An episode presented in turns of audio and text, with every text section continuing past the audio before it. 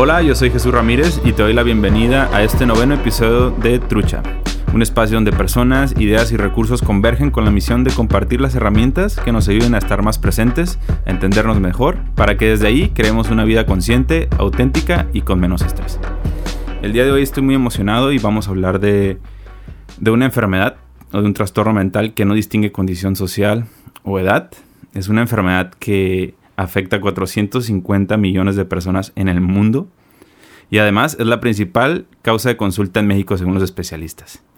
Además, de acuerdo a la UNAM, el 15% de los mexicanos padecen depresión, es decir, que de cada 100 personas, 15 las padecen, pero esto es simplemente las personas que están diagnosticadas. Falta muchas, muchas personas que no que no estén diagnosticadas y que inclusive se cree que pueden llegar a vivir hasta 15 años con esta enfermedad y no tienen ni la menor idea.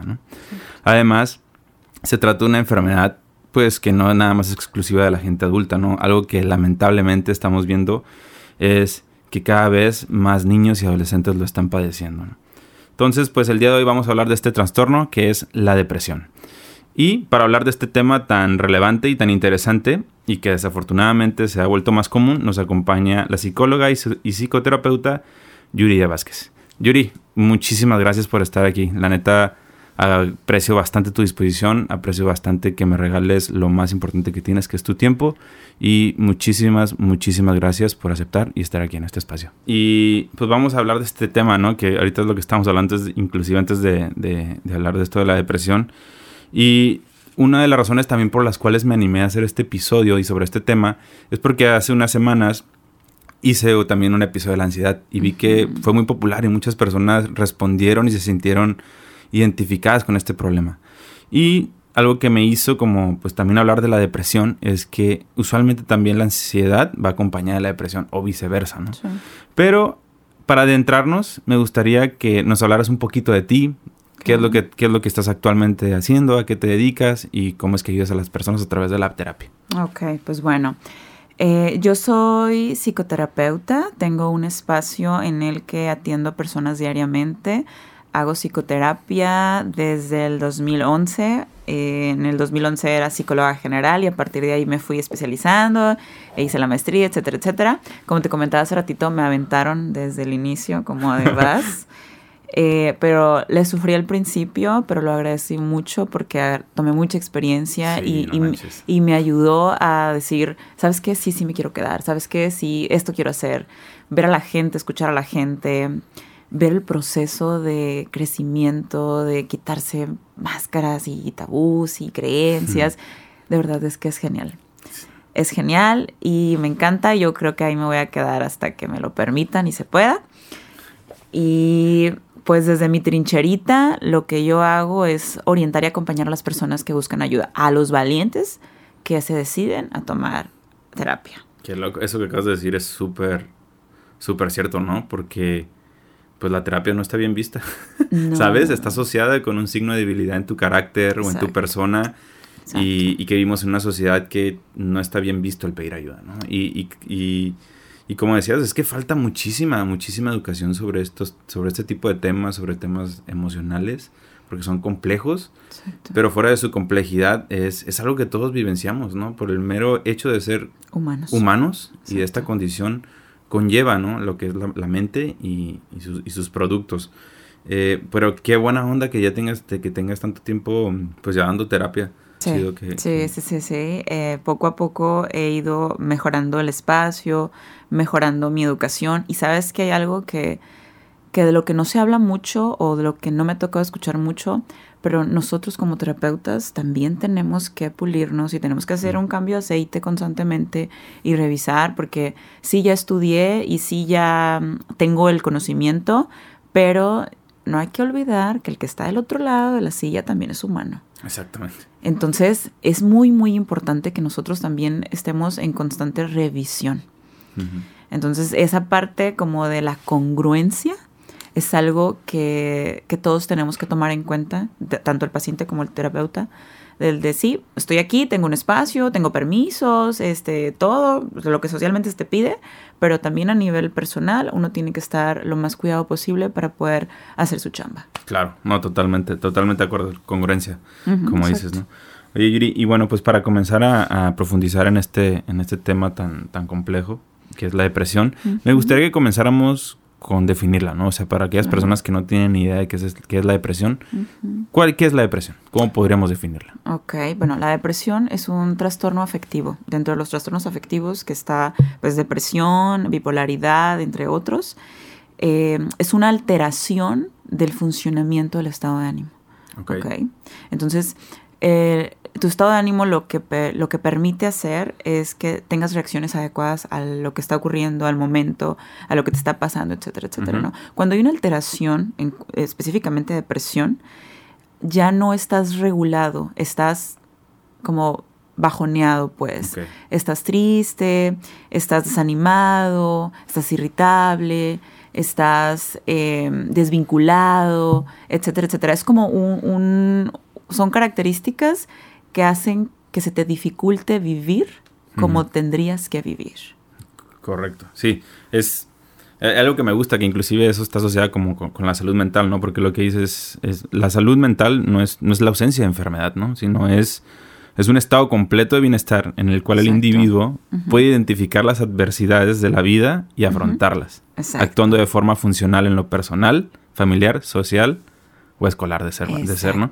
Entonces, como me dices, es básicamente es esta sensación o este sentir de tristeza, bajo, de bajoneo que es, uh, ¿cómo decirlo? Como no corresponde a lo que está sucediendo en la vida, ¿no? Es, es, algo, es una respuesta exagerada de alguna otra manera de decirlo o que no corresponde. Exacto, o no hay respuesta tampoco, ¿no? Porque mucho de lo que mis pacientes me llegan a decir me da mucha risa porque ellos lo identifican como no tengo sentimientos.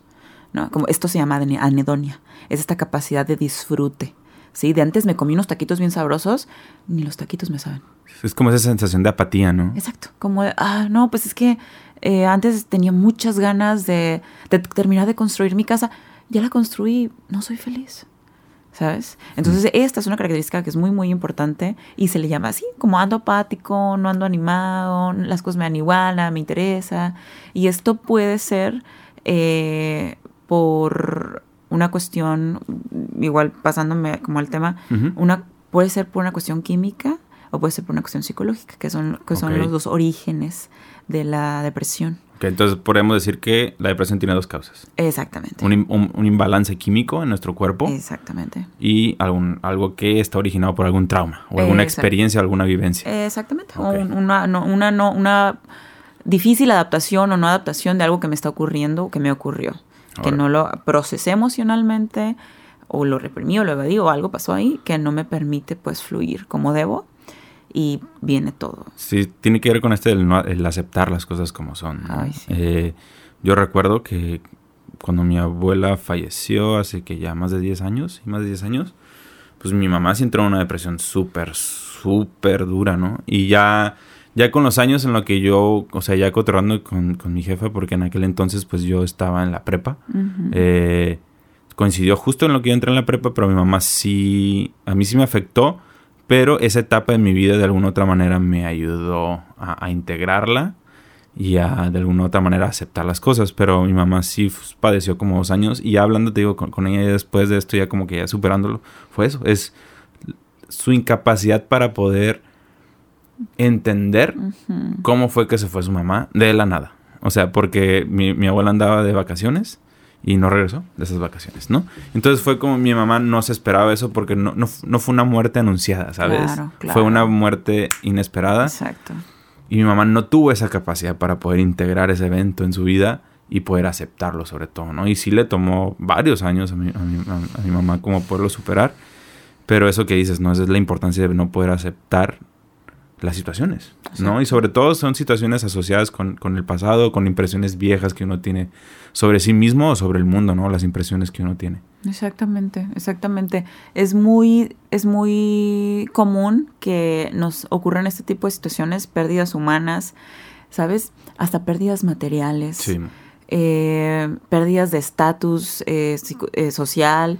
Entonces, esta poca no poca, de, pronto lo difícil que es entender y adaptarte para decir, bueno, ahora esta es mi realidad y me duele muchísimo, ¿sabes? Pero no queremos que duela. Exacto. No queremos que duela. Le tenemos un terror a que duela. Y el no querer que duela hace que la depresión y su prima la ansiedad lleguen, ¿sí? Porque de pronto es, que platícame, ¿no? O sea, ¿desde cuándo? Y entonces indagas, indagas y es, no, pues a partir de esto, esto y esto. ¿Y por qué no habías hablado de ello? Porque no puedo, porque me duele, porque, porque no quiero, porque me siento mal, porque... Pero lo, lo, lo que no saben o lo que no sabemos de pronto es que una vez que llega y duele, se va. Exactamente. Una vez que llega y duele, se hace su chamba y se va. Las emociones tienen una función. Exacto. Por eso hay que dejarlas llegar. Pero pues no nos gusta sentir el pecho apretado, el dolor de estómago, no nos gusta sentir que algo camina por nuestras manos. Entonces es como, no, no, mejor pues eh, por la tangente. Oye, es que como dices, eso está súper, o sea, cada emoción tiene una función. Exacto. Y el problema es que nada más queremos tener buenas emociones. Ah, sí. ¿Sabes? Entonces es como que, o sea, y crees que es lo único que vale la pena vivir, ¿no? Pero creo que vale más la pena vivenciar y poder experimentar esas emociones complejas o difíciles o dolorosas. Porque creo que hay, hay un aprendizaje bárbaro en ese tipo de, emociones, totalmente, ¿no? Porque te van a permitir conocerte y conocer partes de ti que probablemente no te gustan o que no estabas listo para ver, pero es necesario. Exactamente. Además, creo que algo que, que poco sabemos acerca de todo ser humano es que todos tenemos, todos somos resilientes todos somos capaces de recuperarnos de situaciones adversas, todos. Algunos más lentos que otros, otros más rápido, otros inmediatamente procesan y vámonos, ¿no? A lo que sigue, pero todos somos resilientes, todos somos capaces de recuperarnos. Entonces, de pronto sentir, y la gente lo dice, ¿eh? como el de es que siento que no voy a salir de esto nunca. Siento que jamás voy a superar o la muerte de mi padre, o mi divorcio, o la muerte de un hijo, o cosas a lo mejor más... Em, mucho más cotidianas, ¿no? Más banales. Exactamente. Entonces, pero no, todos podemos, todos ponemos, todos podemos y una vez que le entramos y que nos echamos ese clavado emocional, nos damos cuenta, uno, que no es tan oscuro, dos, que siempre te enseña algo, que siempre vas a tener una lección de eso y que te hace más humano. Una vez que sales de, de, de, darte el chaputón, dices, oye, ¿sabes qué? Pues resulta que me siento más fuerte. Eso. Me siento capaz, resulta que sí puedo y me siento más seguro y fluyo con más seguridad y me aviento a hacer mejores cosas. Y entonces es, esta frase típica de después de la tormenta viene la calma. Es que es cierto. Exactamente, exactamente. Pero pues hay que, hay que vivir la tormenta. Exacto. hay que vivir la tormenta. Qué, duro lo que dices porque es neta, o sea, eh, y, y, es algo que digo, uniéndolo un poco en, en, mi caso, que yo practico pues meditación, a mí es algo que también me ha ayudado porque a través de la meditación me he podido dar cuenta de la temporalidad que tienen las emociones y los pensamientos, ¿sabes? Como ahorita que acabas de decir, o sea, el hecho de que tú te sientas de la manera en que así te sientas de la chingada ahorita y que crees que el mundo se te está viniendo encima, es temporal. Esto no va a suceder el resto de tu vida. Como te sientes ahorita, no te vas a sentir el resto de tu vida, ¿no? Es algo temporal, pero tienes que entenderlo, ¿no? Y, y, lejos de entenderlo, tienes que vivirlo. Tienes que, sentirlo. O sea, es, no es algo que, que, se entiende con la parte lógica de nuestro cerebro, sino que está más asociada con el ser, con el sentir y el poder aceptar y abrazar cualquier emoción, que, cualquier emoción, ¿no? Y en este caso, y, hablando específicamente de la depresión, pues no son, no son emociones ni, ni sentimientos placenteros, obviamente, ¿no? Pero es necesario afrontarlos y, y, fuera del afrontarlos, pues, o sea, saber que no necesariamente lo tienes que hacer tú solo, tienes que hablarlo, ¿no? O sea, ahí creo que cada vez hay más información y hoy quien nos informa es por decisión propia, pero hay mil y una herramientas, ¿no? Y, pero lo importante es que te des cuenta en dónde estás y creo que ahí es donde viene la autoconciencia, el saber, el tener la capacidad de autoobservarte y tener la capacidad de saber cómo te sientes. ¿Sabes? Porque si cuando porque muchas veces si no sabes ni cómo te sientes ni por qué te sientes, el cuerpo está tratando de buscar ese balance. Y ahí es cuando vienen estos hábitos o, o, acciones ¿no? desadaptativas, ¿no? Empiezas a comer mucho, o te empiezas a clavar un chorro en el jale, o empiezas a agarrar relaciones bien tóxicas, ¿sabes? alcohol, drogas. O alcohol, drogas o adicciones, y es el cuerpo que estás buscando tratando de compensarse a sí mismo, y que tú ni en cuenta o a lo mejor consciente o inconscientemente estás poniendo esos sentimientos en, ahí en la parte oscura de ti y que no quieres verlos. Exacto. Pues aquí es donde vienen todos estos problemas, ¿no? Estos, estas acciones o, hábitos desadaptativos que pueden comenzar así, pero ya en un, en un peor escenario, pues ya puede, te, puede dar un derrame cerebral, un ataque, un ataque al corazón, ¿no? Y, y ahorita hablando de la autoobservación, creo que es importante que hablemos. ¿Cuál es la sin, sin, sin Tomatología. ¿Cuáles son los síntomas, en pocas palabras, de la, de la depresión? De la depresión. O sea, ahorita que hablamos del, poder autoobservarnos y el poder reconocer en nosotros mismos estas emociones o sensaciones, ¿cuáles son los síntomas de la depresión, Ok, pues bueno. La depresión siempre son como varios criterios, pero siempre va acompañado de un sentimiento de tristeza. De un sentimiento de tristeza eh, que recurrente durante, tiene que estar eh, por lo menos dos semanas para que se pueda hacer, para que pueda ser diagnosticado, saber los criterios, ¿no? La tristeza, el, abatimiento, eh, se habla también mucho de sensaciones de culpa, eh, poca capacidad para concentrarte. la gente lo puede llegar a ver como flojera, pero es simplemente falta de motivación. ¿sí? irritabilidad, esta, esta es muy, muy importante porque la gente asocia la depresión únicamente con la tristeza. y sí, sí es cierto, pero no es lo único. Hay gente que anda encabronada por la vida y está deprimida en realidad. ¿Sabes? Y, sobre todo eso es lo que, esos son los síntomas también en niños y adolescentes, ¿no? Que los niños y los adolescentes presentan mayor irritabilidad y violencia en lugar de tristeza, ¿no? Exactamente. Los niños se ponen todos desastrosos, eh, muy, este, uy, se me fue la palabra. Sí, son retadores, eh, igual los adolescentes, ¿sabes? Los adultos, hombres, eh, tienen mucha tendencia a esto porque es, es, socialmente aceptado, o es más socialmente aceptado que un hombre esté enojado a que un hombre esté triste. ¿Sabes? Completamente. Entonces, si un hombre le mienta a la madre, si un hombre es grosero, si un hombre toma mucho y es como de... Ah, ah, su naturaleza. Algo así, ¿no? algo así. Pero eh, esta es una manera, es una máscara, pues. Es una máscara y detrás hay un montón de cosas. O sea, imagínate la cantidad de hombres que, tú lo dijiste hace rato, ¿no? Como ser workaholics, este, alcohólicos o consumir algún tipo de sustancia. O a veces la pura, el ser promiscuo o promiscua tiene que ver con esa sensación de ¿qué hago que me quite esto? Sí, con este, este sentir, este mal sentir, ¿no? Exacto, ¿qué hago que me quite esto, no? Y a veces son relaciones, a veces son shopping, a veces el shopping y las tarjetas de crédito, o sea, son tantas cosas eh, que, por las que intentamos escapar donde no vemos esta otra parte, ¿no? Entonces sí es muy importante que aprendamos a conocernos, como bien dijiste, que conectemos con nosotros, que nos escuchemos para que podamos identificar una de estas que acabo de mencionar y que hay otras, pero estas son las que tengo ahorita en la mente. Eh, pero sí, sí es muy importante. Normalmente las personas se dan cuenta, ¿no? Como el de, estoy cansado todo el tiempo, eh, siempre dicen, no sé qué me pasa, pero no tengo ganas de nada Siempre dicen, eh, no tengo ganas de tener relaciones sexuales.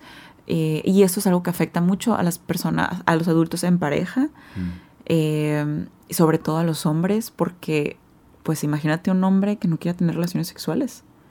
O sea, es como, ¿qué, está pasando conmigo? O sea, ¿sabes? Entonces, y, y algunas mujeres también, pero en mi experiencia dentro de la psicoterapia es más los hombres en ese sentido. Y en realidad cuando escarbas y es, bueno, a ver qué está pasando, pues es que estás, estás muy triste. Estás deprimido, ¿no? Estás distímico, estás, estás pasando por un duelo.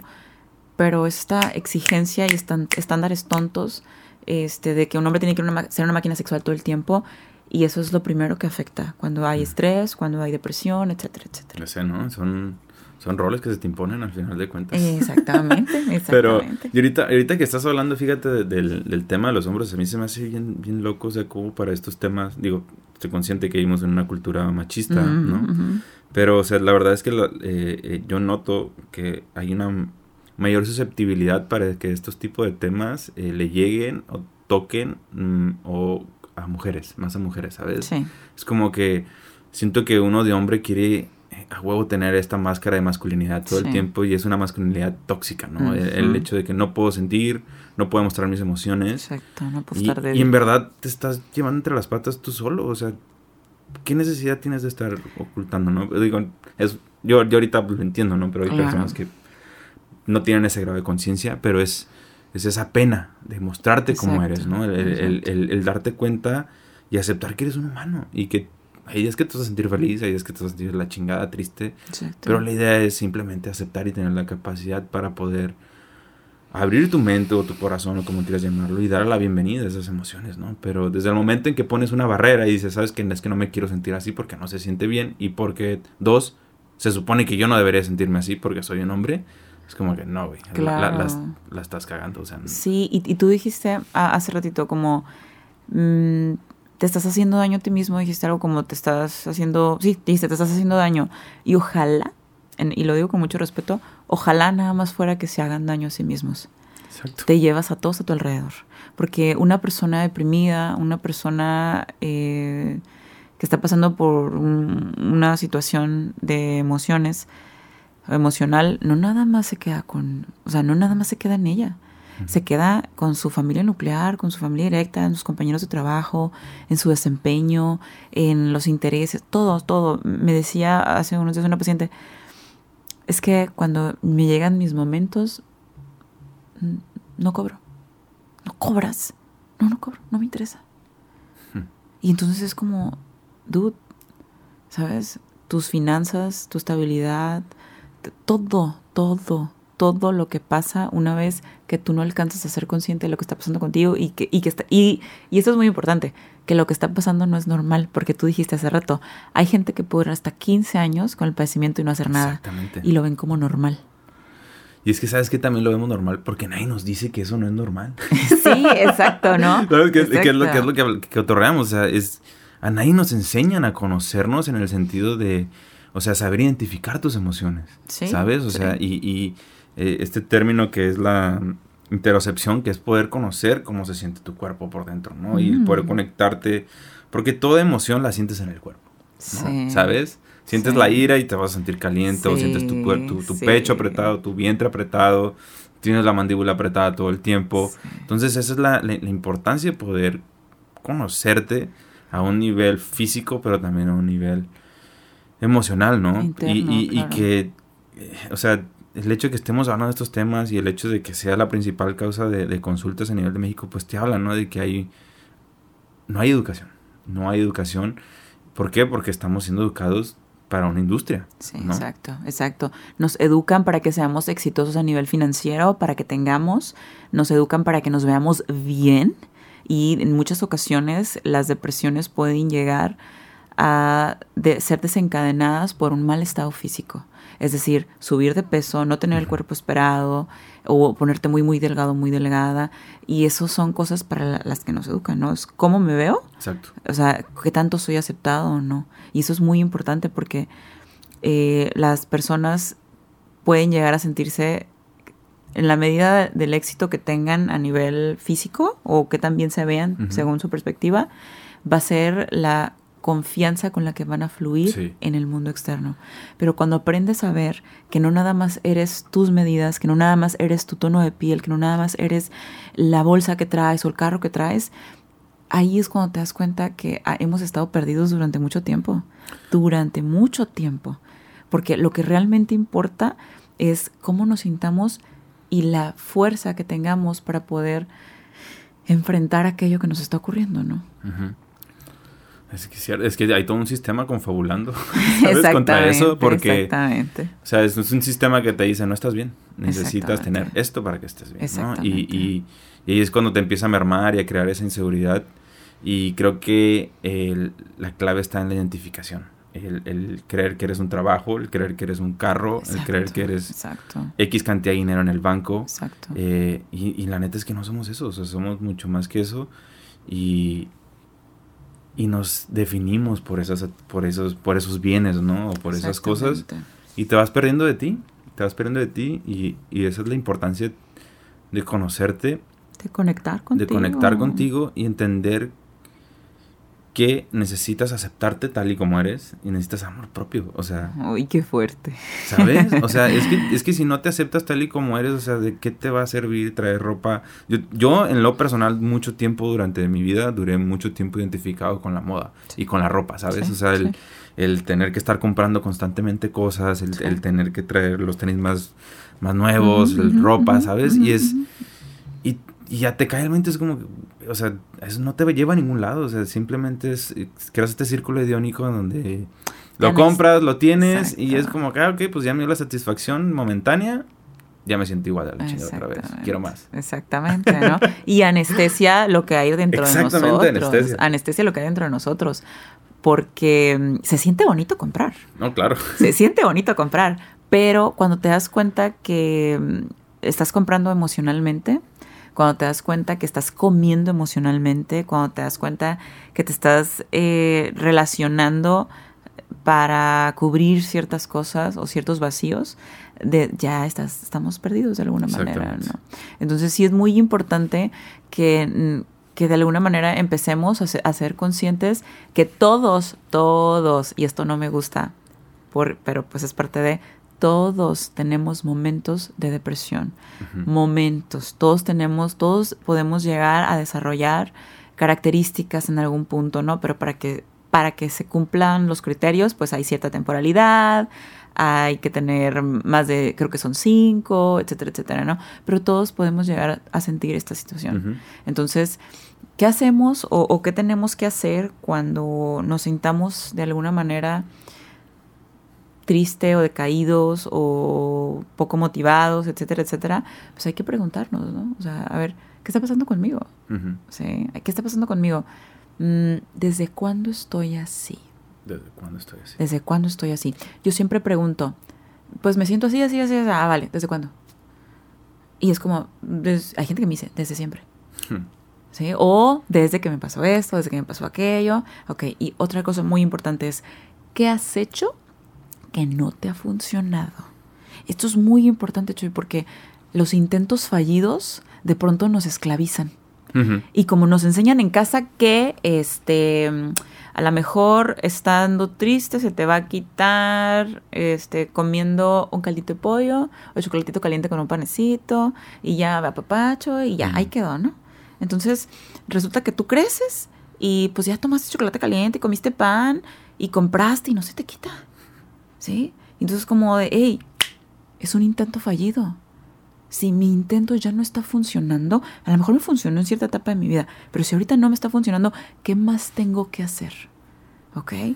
Y es cambiar, es reestructurar, ¿no? A lo mejor cuando éramos niños o éramos adolescentes o nuestra edad adulta más jóvenes, eh, nos funcionaba eh, salir de par y nos funcionaba adquirir ciertos bienes o nos funcionaba, no sé, salir a tomar el café. Cool, pero llega un punto en tu vida en donde a veces tus necesidades cambian y y ya no. Y si ya vas, llevas más de tres intentos lo mismo, con lo mismo y no está funcionando, hay que cambiar. Y ahí es donde hay que reestructurar y decir, bueno, yo solita o yo solito ya no puedo. Necesito ayuda. Sí. Súper. Necesito ayuda. Ok. Así que sí hay que aprender a identificar, hay que aprender a conocernos. Este, espero que, que podamos crear poquita conciencia acerca de eso en la educación, en los niños, eh, en entender que el niño puede ser tan feliz teniendo un iPad o puede ser tan feliz teniendo plastilina y jugar con alguien y conocerse y trabajar acerca de sus emociones y, y, y tantas cosas que se pueden lograr simplemente reconociendo tus emociones, ¿sabes? Exactamente. A mí eso es algo, ¿sabes? Por lo cual también me empecé a, pues a clavar tanto en esto de la meditación porque para mí ha sido una herramienta que me ha permitido el, el, el poder conocerme y el, poder conocer que había cosas en mí que yo ni siquiera había reconocido. Eso, es, es, uno. Dos, el poder entender que pues soy y estoy hecho también parte de emociones, pero que esas emociones no me definen como persona, ¿sabes? Y el, el, simple, el simple hecho de poder tener la capacidad para poder ver cómo me siento en el momento, cómo me siento, para mí me ha empoderado. Y, y es por, por el hecho de que creo que, que, vale la pena que, o sea, que, la, que la terapia, la meditación y todo ese tipo de herramientas que te ayudan a conocerte, pues son de vital importancia porque creo que eso es lo que, que, falta, o sea, no nos conocemos como creemos que nos conocemos, ¿no? O sea, el, vamos repitiendo por la vida nuestra biografía todo el tiempo y lo que ando haciendo todo el tiempo y es... Eres más que eso, eres más, eres más que la historia que le cuentas a todo el mundo, ¿sabes? O las cosas que te pasaron en el día. Y y a mí, te digo, volviendo a lo de la meditación, pues sí tuve periodos también depresivos, eh, pero sobre todo trastornos de ansiedad, pero lo que me permitió ver la ansiedad es como que no pasa nada. O sea, no, va, no, no, pasa nada. O sea, son emociones y tengo que tener la capacidad para poderlos aceptar. Y desde el momento en que la acepto, es como si se derritiera. Es como si tocara una, una, una burbuja con el dedo, ¿sabes? Sí, sí. Pierde, pierden, pierden el poder, sobre ti. Pierde poder, exactamente. Sí, es muy bonito porque eh, en muchas ocasiones las personas piensan que enfrentando o encarando, pues te vas a desvanecer, que vas a entrar en crisis, te van a hospital hospitalizar. Este, me han dicho, tengo miedo de llorar tanto, de, desmayarme. O sea, te prometo que eh, es tanto el temor a no enfrentar que nos lleva a hacer un montón de cosas, pero también parte de la patología, y esto es súper importante, es un ciclo. La patología se forma cuando yo evito. La patología llega en un punto, una vez que yo ya aguanté un montón, una vez que yo no he querido reconocer, ¿sabes? Porque yo he tenido o he conocido personas que han ido a parar al hospital de salud mental, eh, se han desconectado de su, de su realidad porque duele mucho. Y por eso son los famosos mecanismos de defensa, ¿no? Que es mi mente hace una chambita por mí porque en este momento no soy lo suficientemente fuerte y reprimo o proyecto o hago o sea, hago cualquier otra cosa, ¿no? Pero sí es muy, muy importante que, sí, que se entienda y que quede muy claro el mensaje. Aguantar no te ayuda, no te favorece en nada. Lo único que hace es eh, favorecer para que una patología entre por la ventana o por la puerta. Sí, ¿no? Tenemos ese, creo que a veces ese, esa mm, mala interpretación de la palabra que aguantar es ser fuertes, ¿no? Exactamente. Creo que, creo que si estás aguantando te estás debilitando, te estás fortaleciendo. Exactamente. ¿Sabes? Porque la mente consume demasiada energía y sobre todo si estás rumiando todo el día en cuestiones que son negativas, consumen demasiada, demasiada energía y quedas exhausto, ya no, pues ya no quieres, no quieres hacer nada. Exactamente. Ni nada. Y Yuri, ¿hay varios tipos de depresión? O... Sí, sí, sí, sí. Eh, son tipos o subtipos de alguna manera. Eh, estos se nombran dependiendo de las características que, que, se presenten, ¿no? Está pues la depresión como tal o la depresión mayor, está que tiene que ver con los con las características de las que estábamos hablando hace rato, de decaimiento, de, de poco funcionamiento o nulo funcionamiento, es de ya no salgo, ya no trabajo, ya no, no como o como mucho o no duermo o duermo mucho, este, o estoy muy irritable, etcétera, etcétera, ¿no? También está eh, la distimia, que la distimia no te, no deja, te deja funcionar a nivel social, pero internamente se describen, o los pacientes lo dicen como un, estoy triste. O sea, sí, sí fui a trabajar, sí, sí fui a, la fiesta, sí, sí me eché unos drinks, pero ni quería estar ahí. Oye, qué cansado es traer esa careta, ¿no?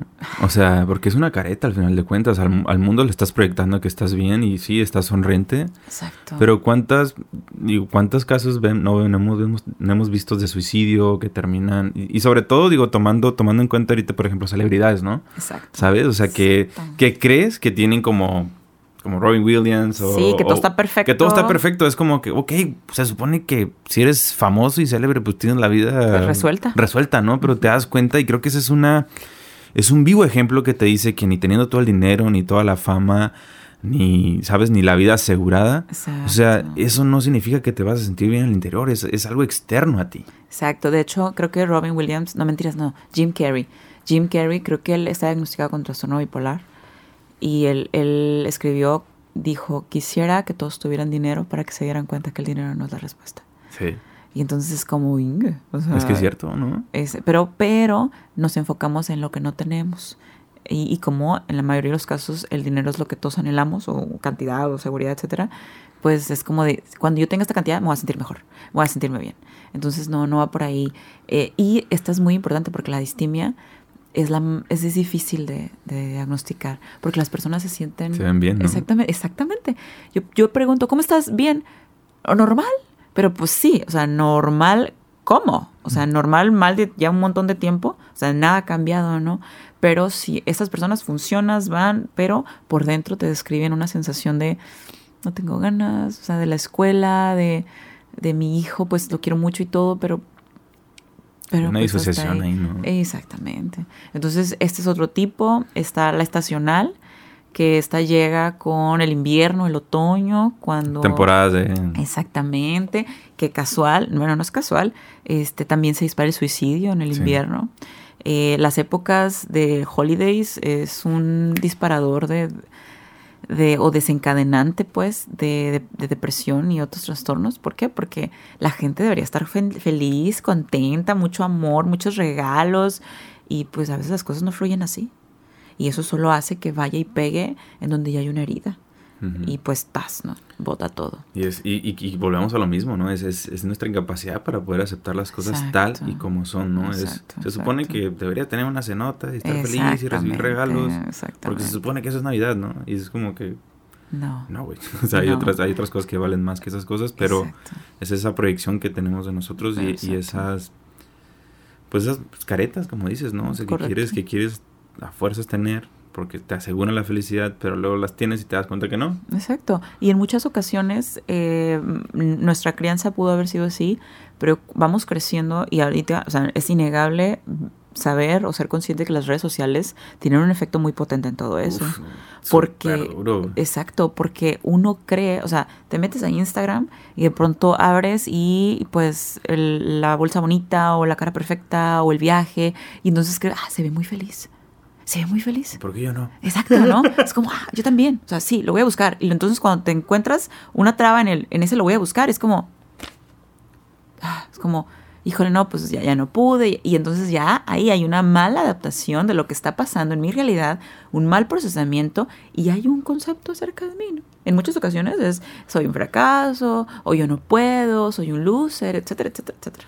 Y es la importancia, ¿no? De la narrativa y de la manera en que nosotros nos hablamos de nosotros mismos. Exacto, creo que es, el diálogo lo que más interno. Importa, ¿sabes? el, diálogo interno creo que es lo que más importa. Sí. Y muchas veces cuidamos más de la manera en que le hablamos a otras personas que de la manera en que nos, hablamos, a, nosotros, mismos. Exacto. Pero en verdad, eh, la manera en que te hablas a ti mismo es, o sea, dicta, te dicta tus acciones, dicta la manera en que percibes la realidad. Claro. Y por lo tanto en la manera que operas en ella. Exacto. Yo, yo recuerdo una vez que mi terapeuta me dijo, a la psicóloga, ¿no? A la, eh, oye, ¿por qué eres tan severa contigo? Y yo, ¿de qué estás hablando? O sea, no alcanzo a identificar, ¿no? Como yo, yo decía, no me está entendiendo, ¿por qué me está diciendo eso, no?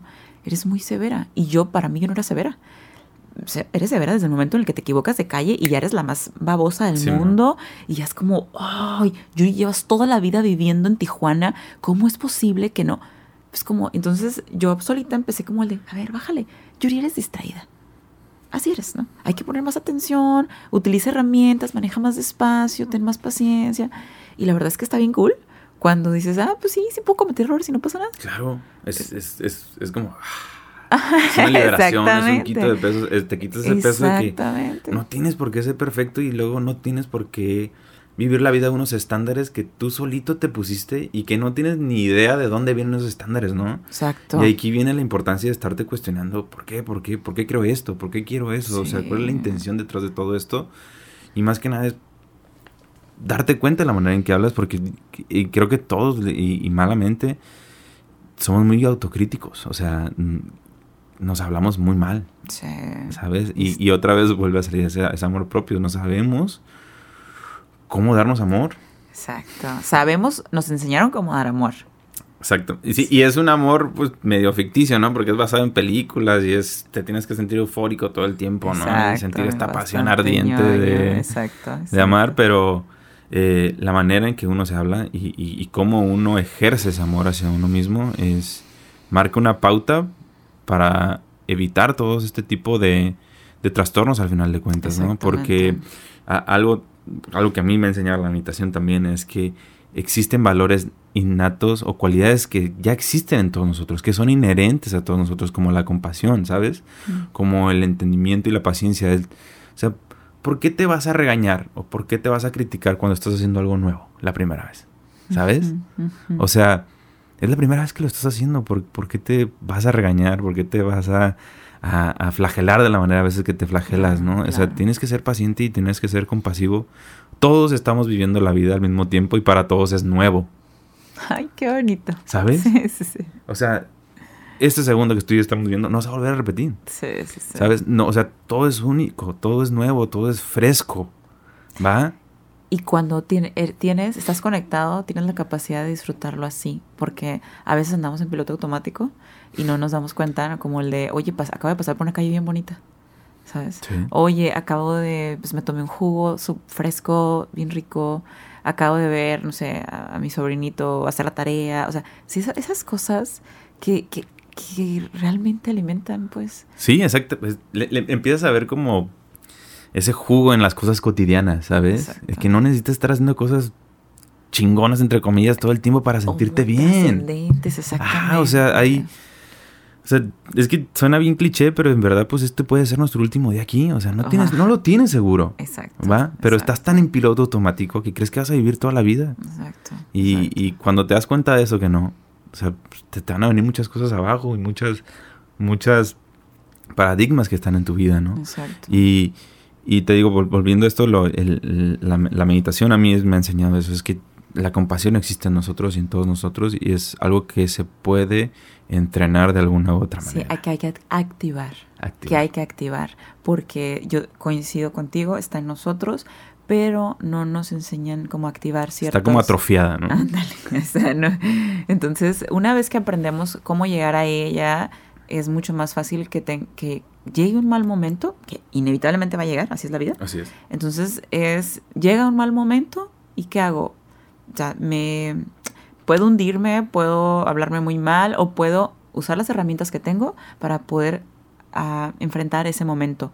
Y esas herramientas son, como tú bien mencionas, la meditación, el ejercicio, una buena alimentación, este, mm, tener contacto con el lado artístico, trabajar, hacer algo diferente, dormir bien, caray. dormir bien. bien. Está muy, muy poco, está muy subestimado dormir bien, ¿eh? O sea, de pronto la, gente cree que entre menos duermes y más cosas hagas, eres más chingón. y no es cierto. no. Necesitas dormir bien para poder tener energía, recargar, descansar y darle a tu cuerpo, o sea, tu cuerpo va a estar preparado para, ok, ¿qué más, no? O sea, ¿qué más? Te va a dar porque va a confiar en ti. Y suena súper loco, pero así es te va a dar porque sabe que eventualmente le vas a dar lo que necesita, que es descanso, que es alimentación, que es cuidado, que es un bañito caliente, que es meditación, que es ejercicio, que es... Ir a terapia, ¿no? Ir a terapia, exactamente. Y, todos estos que estás mencionando, todos estos actos, son actos de amor propio, ¿sabes? O sea, el comer bien, el cuidar de tu cuerpo, estás cuidando de ti, estás cuidando de tu, de tu envase. Sí, pero... pero somos muy abusones con nuestro envase, porque nos da mucho, nos da mucho y no aprendemos a valorar lo que nos da, al contrario, renegamos de nuestro envase, ¿no? Porque no es del tamaño que quiero. Porque no es del color que, quiero. Exactamente, no es del color que quiero, ¿no? Y, y, nos, y nos, nos vamos, hace poco escuché, y sabes, a mí me encantó, que decía que si nos, nos, nos, alineábamos o nos inclinábamos más hacia la gratitud para lo que nuestro cuerpo, específicamente nuestro cuerpo, que vamos y hacemos las cosas desde el amor, todo es mejor. Súper, sí. Todo es mejor. Y entonces voy al gimnasio porque amo mi cuerpo y lo quiero hacer fuerte, no porque lo quiero cambiar, no lo tolero, ¿sabes? Y, y, lo alimento y le doy algo rico de comer porque se lo merece, ¿sí? Y entonces cambia nuestro diálogo interno y cambia todo, cambia todo. Y para esto se necesita, hay, podemos llegar a creer que para esto se necesita como muchos años de terapia, que se necesita un retiro este, de 10 años. Y no es así, ¿sabes? Hay ocasiones en las que simplemente manejar sin música te permite conectar y decir, ¿por qué estoy tan enojado con todo el mundo afuera? ¿Sí? A veces manejar sin música te permite darte cuenta que te duele el estómago. ¿Por qué te duele el estómago? Ah, pues porque no has comido. Exactamente. ¿Por qué te duele el estómago? Estoy nervioso. ¿Sí? Y solo manejar sin música solo manejar, sin el teléfono aquí, ¿sabes? Estamos bien distraídos, ¿no, Yuri? Estamos muy distraídos, exactamente. Y esa es la magia o es la parte que, que a mí me gusta teóricamente y eh, que he experimentado eh, con la meditación. Porque hay, pues ya sabes, ¿no? No, no medication, sí meditation, ya sabes. y es esta parte de, me doy esos cinco minutos, de verdad, cinco minutos solo para quedarme en silencio para quedarme en silencio y ver qué está pasando conmigo, qué pensamiento viene aquí. Exacto. Es todo lo que necesito, ¿sabes? Y, y a veces cuesta tanto trabajo. Cuando yo dejo de tarea esto en sesiones, de pronto se me quedan viendo y es como, neta, sí, vete al cuarto de los tiliches, cinco minutos en silencio, sin teléfono, quédate calladito, vamos a ver qué pasa, ¿no? y te prometo que a la siguiente sesión, una, han sido una o, dos sesiones, una o dos semanas, perdón, es como, es que sí, es que yo sé lo que tengo que hacer, pero tengo miedo. Ah, bueno, ya pasamos a una página, ¿verdad? Eso que acabas de decir es clave. Todos sabemos qué tenemos que hacer. Pero, que nos andamos haciendo güeyes tenemos miedo, tenemos miedo, sentimos que no podemos. Pero ahí es, bueno, el de me voy a animar, ¿no? Vamos a ver qué pasa y voy a buscar ayuda, etcétera, etcétera, ¿no? Entonces, estas son cosas que nos pueden ayudar a conectar más con nosotros y poder sobrellevar ya sea una depresión estacional, una depresión postparto, que es otro tipo de depresión, ¿no? Que es, ¿qué pasa cuando una persona trae vida a este planeta? Trae una criaturita a este planeta, ¿no? Y no nada más es qué pasa, ¿no? Es, ¿qué pasa con eso que está ahí, que es un bebé? ¿Y qué pasa conmigo? ¿Qué pasa con mi cuerpo? ¿Qué pasa con mi seguridad? ¿Voy a poder? ¿No voy a poder? Eh, mi pareja me va a querer así de, de rara como me veo. Eh, pueden, más el desbalance químico que trae un embarazo, lo hormonal, las mujeres y los hombres, pero más mujeres, somos presas del sistema hormonal. ¿Sí? Entonces sí es muy, muy importante. La depresión postparto es algo que ocurre mucho, pero no, se, habla. habla. No, porque ¿Cómo te atreves a estar triste? Mira la hermosura de bebé que tienes ahí. la bendición que te acaba de Exactamente, exactamente, ¿no? O no, no puedes estar triste porque porque todo lo percibe y quieres que tu bebé sienta tu tristeza, bueno, bombardean a las pobres mamás nuevas de una manera tremenda y no les permiten sentir. Entonces, esto trae un sinfín de cosas, o sea, desde, desde depresión, ansiedad, este, hasta intentos de suicidio, etcétera, etcétera. Entonces, sí, sí, eh, los, los tipos de depresión se caracterizan o tienen sus distintas características y pues todos tienen algo en común, que es como el, es esta sensación de tristeza, dependiendo del tiempo, eh, después de que se presente, etcétera, etcétera. ¿Vale? ¿Podríamos decir que la, la, la depresión se cura? Sí, sí. Eh, muchos tipos de depresión se curan. Eh, hay depresión, la depresión química, por ejemplo, ¿no? Esta puede ser que se necesite medicación durante mucho tiempo, una enfermedad, una, depresión crónica, ¿no? Se necesita medicación todo el tiempo porque simplemente tus químicos no te van a dar. Sí, o sea, entonces eh, ahí a lo mejor puedes trabajar con la sintomatología toda la vida, ¿no? Y sabes que estás diagnosticado de depresión porque tomas una pastilla todos los días, pero sigues tu vida, ¿no? Pero hay otro tipo de depresiones que si se trabajan de manera adecuada en el tiempo correcto, con terapia farmacológica o terapia psicológica, entre otras cosas, eh, sales. O sea, sales desde cuatro meses, seis meses.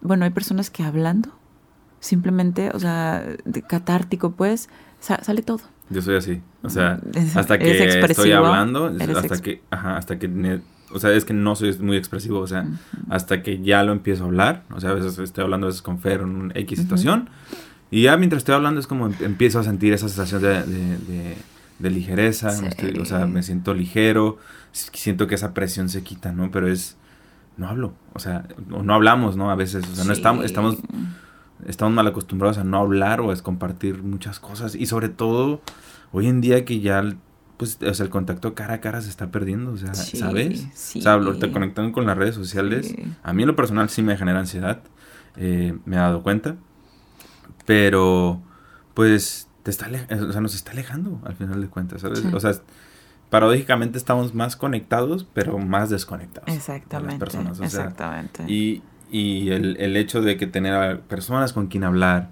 con alguien que te escuche y que no necesariamente que te digan no es necesariamente pedir consejos, simplemente que te acompañen en el proceso, ¿sabes? O sea, no necesitas platicar buscando un consejo, es simplemente... Escucha. Es una escucha activa. Exacto. Es más que suficiente. Exactamente. Porque cuando, bueno, desde mi experiencia, cuando materializo mis, mis pensamientos en palabras, es como que hay hay una retroalimentación ahí automática, ¿no? Es como que, ok, ¿de qué estoy hablando? Ah, exactamente, exactamente. Por eso es que la terapia es tan necesaria, ¿no? Exacto. Y, que creo que es necesario que quitarle ese estigma.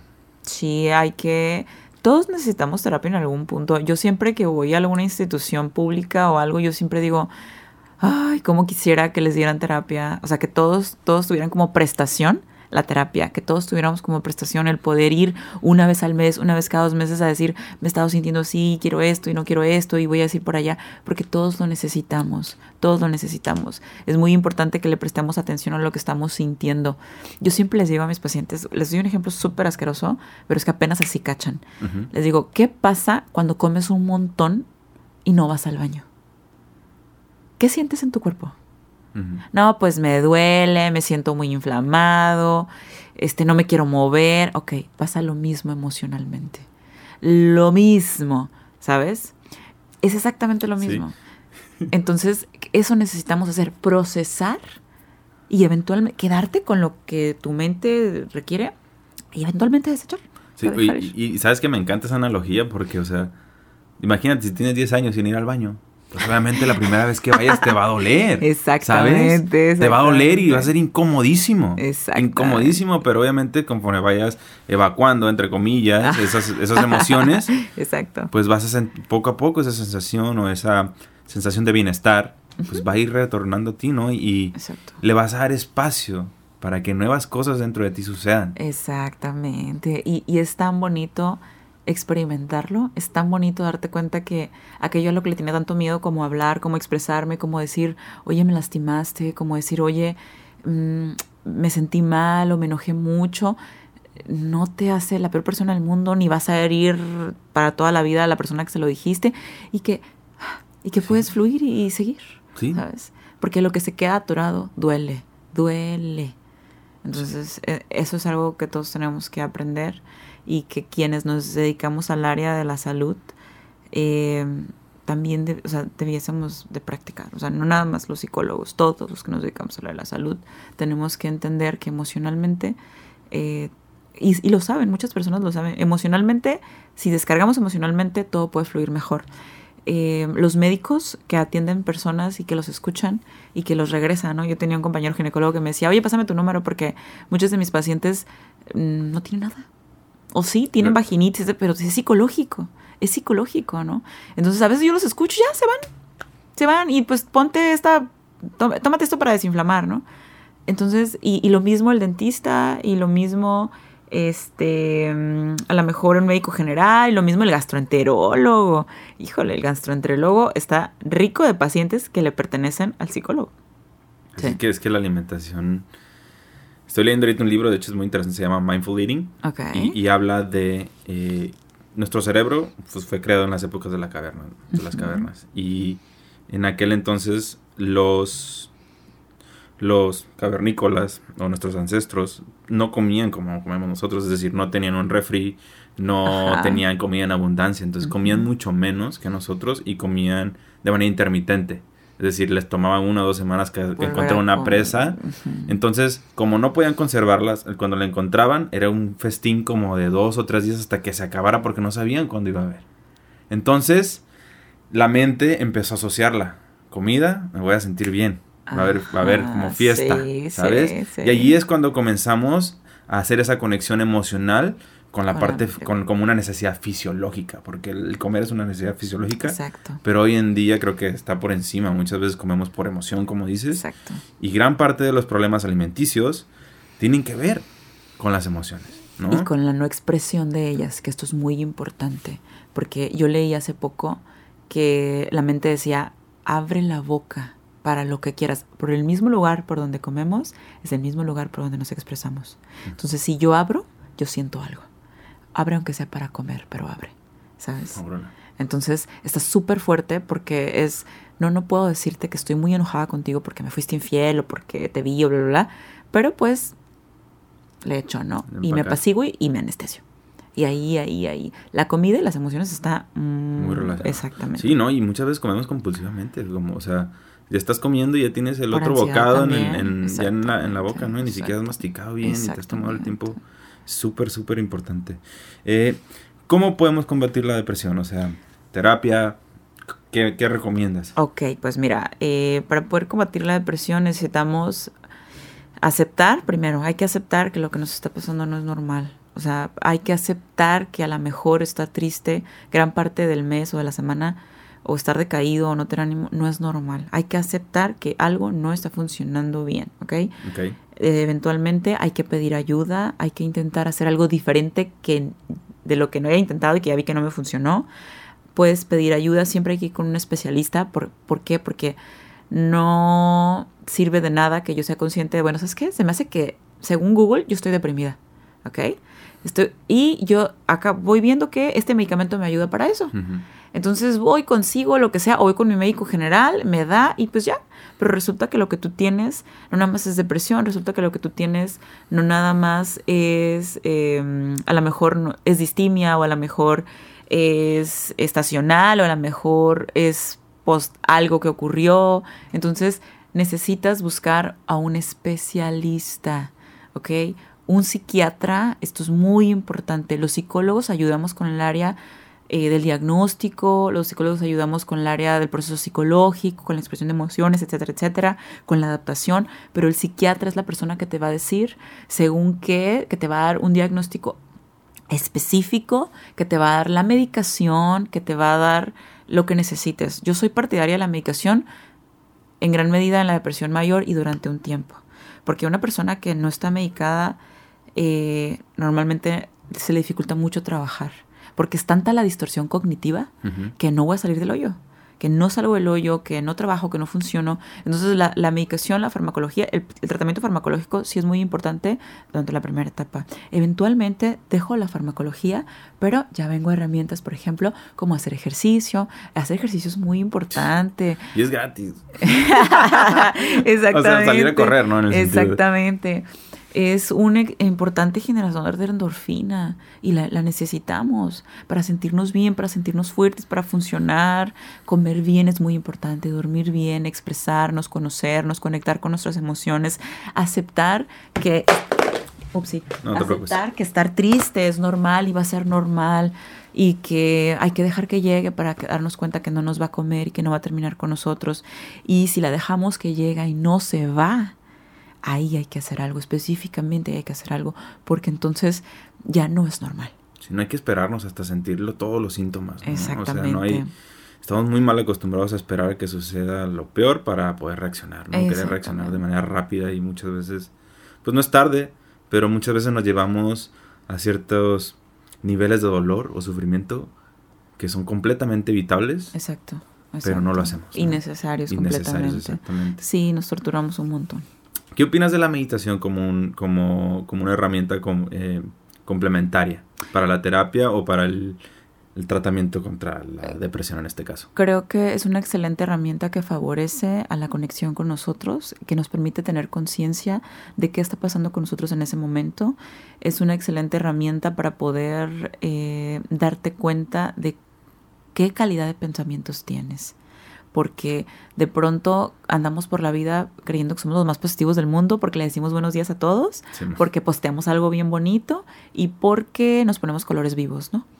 Pero de, luego cuando te sientas cinco minutos en, en, silencio a solas, te das cuenta que estás pensando en lo que no tienes, en lo que te duele, en lo que te hicieron, en el rencor.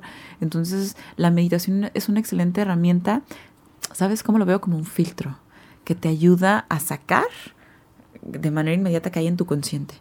Y si podemos detectar que hay en nuestro consciente, te da una idea de cuál es tu calidad de, de salud emocional o psicológica. Sí, pues que, es que permite la autoobservación. Y a través de la autoobservación, pues eh, puede llegar la autorregulación. Exactamente. Entonces, para mí la herramienta, para mí la meditación es, es pues es una herramienta más en, en la cajita de herramientas, pero que te permite eso, ¿no? El, poder ver de manera transparente el cómo te sientes.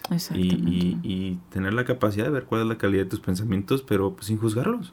O sea, entendiendo que es un producto más de tu órgano mental. Exactamente. Es, así como tu corazón tiene la función de estar pompeando sangre, tu cerebro tiene la función de estar generando pensamientos. Y hay que recordar que nuestro cerebro y su principal función es protegernos y asegurar nuestra supervivencia. Exacto. Por lo tanto, cualquier evento, cualquier circunstancia o cualquier persona que tu cerebro o tu mente los esté integrando como una amenaza, pues lo va a ver como tal, ¿no? Y, y, y eso es la importancia de que hay que recordar que no somos nuestros pensamientos. No. No lo somos. o sea, es, es una realidad, pero no lo somos. Correcto. O sea, nuestros sentimientos, emociones, no son la realidad, es nuestra realidad interna. Exacto. Pero tenemos, tenemos el mal hábito de anteponerlo ante la realidad. De verdad, ¿no? Exactamente, y, tú lo dijiste, ¿no? Y, y, creer que nuestra realidad es la realidad de todos. Exactamente. Entonces, pues no.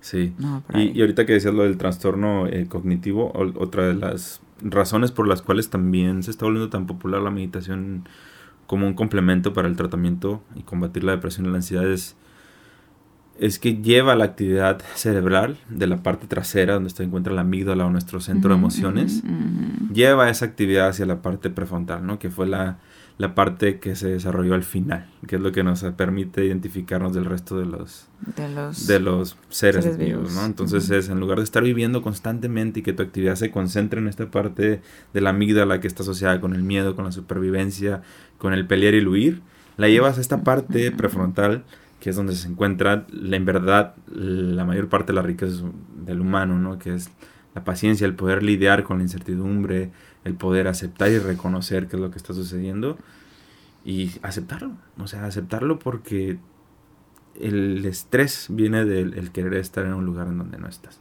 mientras estás en otro. Eh, pero sí, la verdad es que cada vez hay más estudios que demuestran que la meditación pues Sí, ayuda, sí. ayuda a, a poder lidiar o a poder sobrellevar un poco mejor ese tipo de trastornos. Claro. Sí, sí, Eh, sí.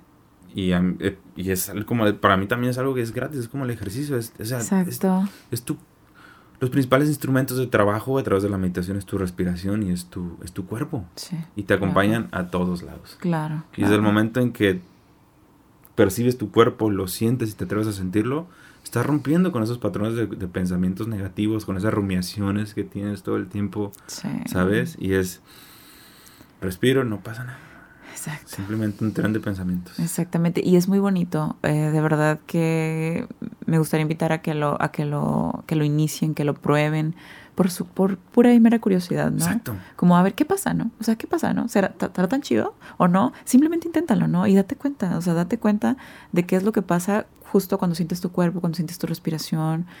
Eh, eso es, ah, eso son experiencias únicas que nadie y en ningún lugar te van a dar. Exacto. Solo si tú lo gestionas y lo buscas. Totalmente de acuerdo. Sí, la, la clave es que siempre, siempre lo menciono, está en la práctica. Así O sea, por más de que hablemos horas y horas, es decir, no te atreves tú a hacerlo y a vivenciarlo por ti mismo. O sea, Claro. porque yo les puedo contar cómo me siento, pero Claro. jamás lo van a poder entender. Esa es mi experiencia. Exacto.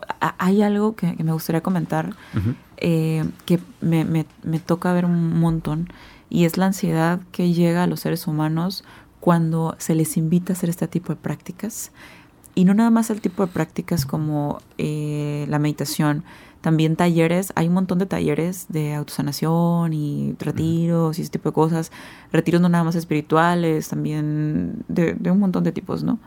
Y de pronto hay gente que dice, no, no, no, no, no, yo estoy bien, yo estoy bien, yo estoy bien, yo estoy bien. Y es aquella ansiedad que te genera saber que te vas a acercar y que vas a ver aquello que tú sabes que tienes, pero que no quieres aceptar, ¿no?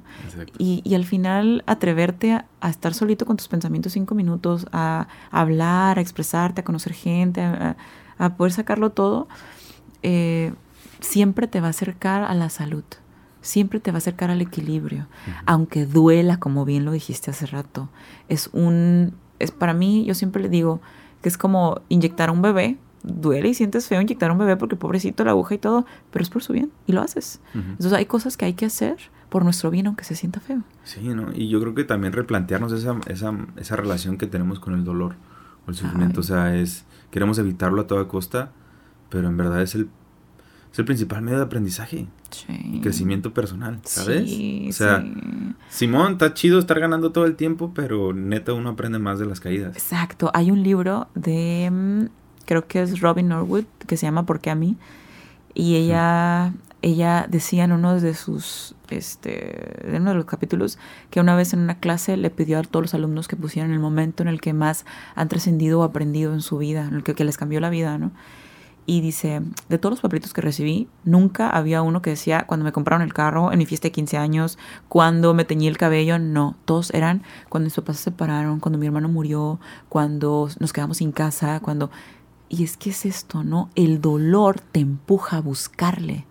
Sí, un buen dolor. Eh, suena medio raro, ¿no? Pero un dolor. Un dolor sano. Exacto, exacto, ¿no? Este empuja y es como tengo que salir de aquí, pues, y siempre te lleva un mensaje y esto es algo muy importante. Si estás teniendo síntomas depresivos, si estás teniendo algún, alguno de lo que acabamos de mencionar, escúchalo y hazle caso porque te está queriendo decir algo. Algo no estás escuchando, ¿sabes? La depresión viene a hacerte un paro. Sí, creo que la clave está, está en el título del, del libro, ¿no? El por qué a mí, pero es siempre la narrativa es ¿por qué a mí? Sino es cambiarla, es ¿para, qué, a mí? ¿Para qué, porque, para qué, para qué siento esto? ¿Para qué se está haciendo presente la depresión? O sea, ¿qué es lo que me está tratando de pues, enseñar? En lugar de decir, no manches, me siento triste y creas un círculo vicioso, ¿no? Porque te sientes ansioso, porque te sientes triste, y, ahí te lleva lo mismo y ese loop jamás termina. Exacto. Súper. La neta es que sí, uno tiene que aprender a conocerse y a, a estar con... O sea, si no puedes estar cinco minutos contigo a solas, ¿por qué te asegura? Porque puedes estar con otras personas, ¿sabes? No, no, exacto. Yo me acuerdo que antes escuchaba algo que decía, si tú fueras un libro, ¿te comprarías o te leerías o algo así? Y, y en aquel entonces yo decía, pues no sé. E, y era tanta mi desconexión que, pues no sé. ¿no? Pues yo creo que no me veo tan mal, a lo mejor sí, ¿no? Pero no es la portada, no es lo que hay adentro. Pero para poder ver lo que hay adentro necesitamos... Exacto, exactamente. Qué chido. Yuri, ¿algunos consejos o tips antes de que, de que cerremos el capítulo? ¿Qué le dirías a aquellas personas que a lo mejor, uno, que creen que pueden estar padeciendo alguna depresión, o dos, ya la están padeciendo y están seguros de que la tienen? Claro. Bueno, si crees que la tienes, eh, de verdad, revisa, busca. Eh, hay un inventario súper sencillo en internet que se llama el, inventario de depresión de Beck y es, una página, o sea, que te pone, que tú vas contestando y te manda los resultados a tu correo. O sea, abro Google, le pongo... El inventario de Beck, es el inventario de depresión de Beck. La verdad es que se me fue el nombre, pero es Beck, estoy segura. Y eh, esto te ayuda, es un filtro muy rápido, no te dice con exactitud, pero ahí te, te dan una escala, ¿no? Como el de mayor, media, leve, moderada, etcétera, etcétera. Y esto ya te va, ya te va, simplemente te vas identificando con las respuestas y vas viendo como el de, oye, pues llevo contestando, contestadas un montón, ¿no? Como probablemente sí. Hay una tendencia aquí. Exactamente, ¿no? Entonces, es, es haz conciencia, busca ayuda, habla de ello, no pasa nada. Si en tu familia, porque a veces en nuestra familia no se, no se da que esta apertura para poder hablar de eso, háblalo con tus amigos, si estás en la escuela con el orientador, eh, ya hay un montón de herramientas como podcast donde te pueden abrir los ojos, pues, para poder ver, bueno, esto me está pasando, ¿no? Entonces hay que buscar ayuda, eso es muy, muy importante. Si ya la tienes y no estás haciendo nada, eh, creo que sería como de vital, vital importancia que lo compartieras con alguien, en primera instancia. ¿Sí?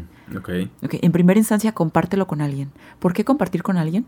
Porque compartir con alguien te va a permitir eh, darte cuenta de la reacción de la otra persona, del feedback que tienes, de, de, lo que te puede dar, como el de, ah, pues yo también me sentí así y hice esto, o este, yo creo que te puedo acompañar, compártelo con alguien. No estás solo. No estás solo, exactamente, comparte con alguien y eso te puede abrir las puertas a un montón de cosas. Cierto. Es cierto. Sí, es que tenemos que buscar ayuda y no creernos los, fuertes, ¿no? Los que creemos con todo, todo correcto. El eso no es eso, eso, es tóxico. Exactamente. Fíjate que antes de, de, que cerremos, quiero mencionar las preguntas que, que, nos, que me dejaron en, en Instagram. Eh, mencioné que íbamos a hablar sobre este episodio y dejé ahí si tenían alguna duda, pregunta o algo específico que supieran, que quisieran saber sobre el episodio o sobre este tema. Y me dejaron aquí algunas preguntas. La primera es, últimamente me aíslo cada vez más y no quiero salir. ¿Cómo salgo de esta zona de rendirme? Bueno, si te estás aislando es porque claramente no estás contento o con lo que está pasando a tu alrededor o con lo que está pasando contigo y no quieres que tu alrededor lo vea. ¿Ok? Mm, Entonces, aquí es muy importante que cualquiera, de, cualquiera que sea el caso, es hay que hacer un cambio. ¿ok? Hay que hablar acerca de eso. Si es afuera, es bueno, veo si me puedo mover, si puedo hacer algo, si es conmigo, entonces busco la manera de compartirlo, lo hablo, porque la única manera de salir de ese ¿Cuál fue la palabra que utilizó? Ah, básicamente de esa sensación de estar, de, rendirse. De esa sensación de rendirse. Se siente rendido al parecer, que no quiere salir. Ok, pues bueno, es muy importante que, que, identifique estas dos cosas que acabo de mencionar y que vea cuál, por dónde va y que empiece a hacer algo. A lo mejor si, si no quieres salir, pues fíjate a dónde estás yendo, con qué tipo de gente te estás juntando, ¿no? Y si es algo interior, pues entonces sí revisa, pide ayuda, busca, lee, escucha. Eh, ¿Qué está pasando conmigo? Que no quiero que vean afuera. Exactamente, indagar. esa es la palabra correcta. Súper. La otra pregunta que me dejaron aquí, Yuri, es ¿cómo saber si es depresión clínica o es, o es una depresión temporal que sea producto de un mal momento? Pues tiene que ver la temporalidad, porque una, ah, una depresión, de hecho tiene un nombre, se llama, no se me fue, pero es esta poca capacidad de adaptarme, ¿no? El producto de un mal momento, como que, como un duelo, como una separación, como una pérdida de cualquier cosa, pues este, no entré a la universidad, me robaron algo, ya sabes. Es todo esto, el, se va, las emociones se van a ir elaborando en cierto tiempo, ¿va? Después de cierto tiempo, tu sensación tiene que cambiar acerca de eso que te pasó. ¿Ok? Todos elaboramos y aceptamos en algún punto, ¿no? Pues, ¿sabes qué? Sí, me corrieron del trabajo, pero resulta que tengo un trabajo mejor. O me hice independiente y me está yendo súper bien. Cuando no es así, cuando es clínico, simplemente no hay, no hay cambio de pensamiento el, pensamiento es constante, ¿no? Y es, estoy mal, soy una basura, ah, ¿para qué? No quiero, no debería estar vivo, etcétera, etcétera, no le hago, no le hago falta a nadie. Hay un cambio de pensamiento conforme el tiempo va, va, transcurriendo. Y es ahí donde hay que poner mucha atención. ¿Va? Súper. Y el tercero que me dejaron es síntomas para distinguir la, depresión y, qué y saber si cuándo necesito ayuda. Creo que ya hablamos básicamente de los síntomas, ¿no? Sí, hablamos. Pero necesitas hablarlo. Exacto. ¿Sabes? O sea, es necesitas hablarlo y hasta el momento en que lo hables y lo estés compartiendo te vas a dar cuenta si era algo que necesitabas ayuda o no, ¿no? Pero o sea, necesitas hablarlo, necesitas confrontar estas emociones. Exacto. Necesitas, necesitas confrontar, necesitas compartir, necesitas, necesitas sentir. Ser, ¿no? Necesitas sentir. Súper. Yuri, pues antes de, de despedirnos, ¿dónde te pueden encontrar las personas? Ah, pues yo me pueden encontrar en el número de teléfono que es el 664-307-8377. Mi consultorio está ubicado en Cuauhtémoc Norte. Hay un restaurante de tortas muy, muy famoso en esa avenida. Yo estoy en el segundo piso. Em, y, estoy en Facebook como SIC Yuridia Vázquez. SIC Yuridia Vázquez. Así es. Súper. Pues ya escucharon amigos, si necesitan, tienen dudas, preguntas, o que simplemente quieren ir a terapia, pues aquí. Exactamente. Es muy importante y, quiero como dejar esto ya para, para irnos. Em, yo siempre digo, si quieres terapia y no tienes dinero, no importa. Hay un montón de instituciones que te pueden ayudar, hay un montón de movimientos que te pueden ayudar. Está DIF, hay un montón de instituciones. Cada diciembre hay un movimiento que se llama Dilo y déjalo ir, con una sexóloga famosa acá en Tijuana se juntan en un parque y la gente llega gratis, platica y se va. ¿Sabes? Exacto. Entonces, no necesitas dinero para ir a terapia. Es cierto, o sea, sí tiene un costo y todo, pero hay un montón de cosas, instituciones que te pueden ayudar, ¿sale? Personalmente tengo un, un, programita que se llama Fluir para Vivir. Son ocho sesiones, este, en 25 pesos cada sesión. Entonces, digo, esos 25 pesos te lo tomas en una coca y en un gancito o algo así, ¿no? Entonces, esto es cada año. En, enero inicio la campaña otra vez. Súper. Entonces, em, no hay o no debería haber pretexto para buscar ayuda. El 075, o sea, 075 está ahí para ti, para escucharte, para enviarte ayuda, para canalizarte, etcétera, etcétera. No, inclusive hasta ya, ya las redes sociales, o sea, si tú pones el hashtag depresión o ansiedad, te, parece la opción, si necesitas ayuda y si estás buscando ayuda. Cool, no sabía. Y ahí mismo ya te pueden canalizar. Sí, hay opciones, de verdad, hay sí, opciones. Exacto. Pues Yuri, la verdad es que no queda más que agradecerte de nueva cuenta. Muchas, muchas gracias. Estuvo súper, súper interesante y en verdad espero que quien sea que lo esté escuchando pues pueda encontrar algo de información de valor y que le sea de ayuda. Así es, correcto. Pues Yuri, de nuevo, muchas gracias y pues nos estamos viendo. Muchas gracias a ti. Que tengan una tarde. Trucha.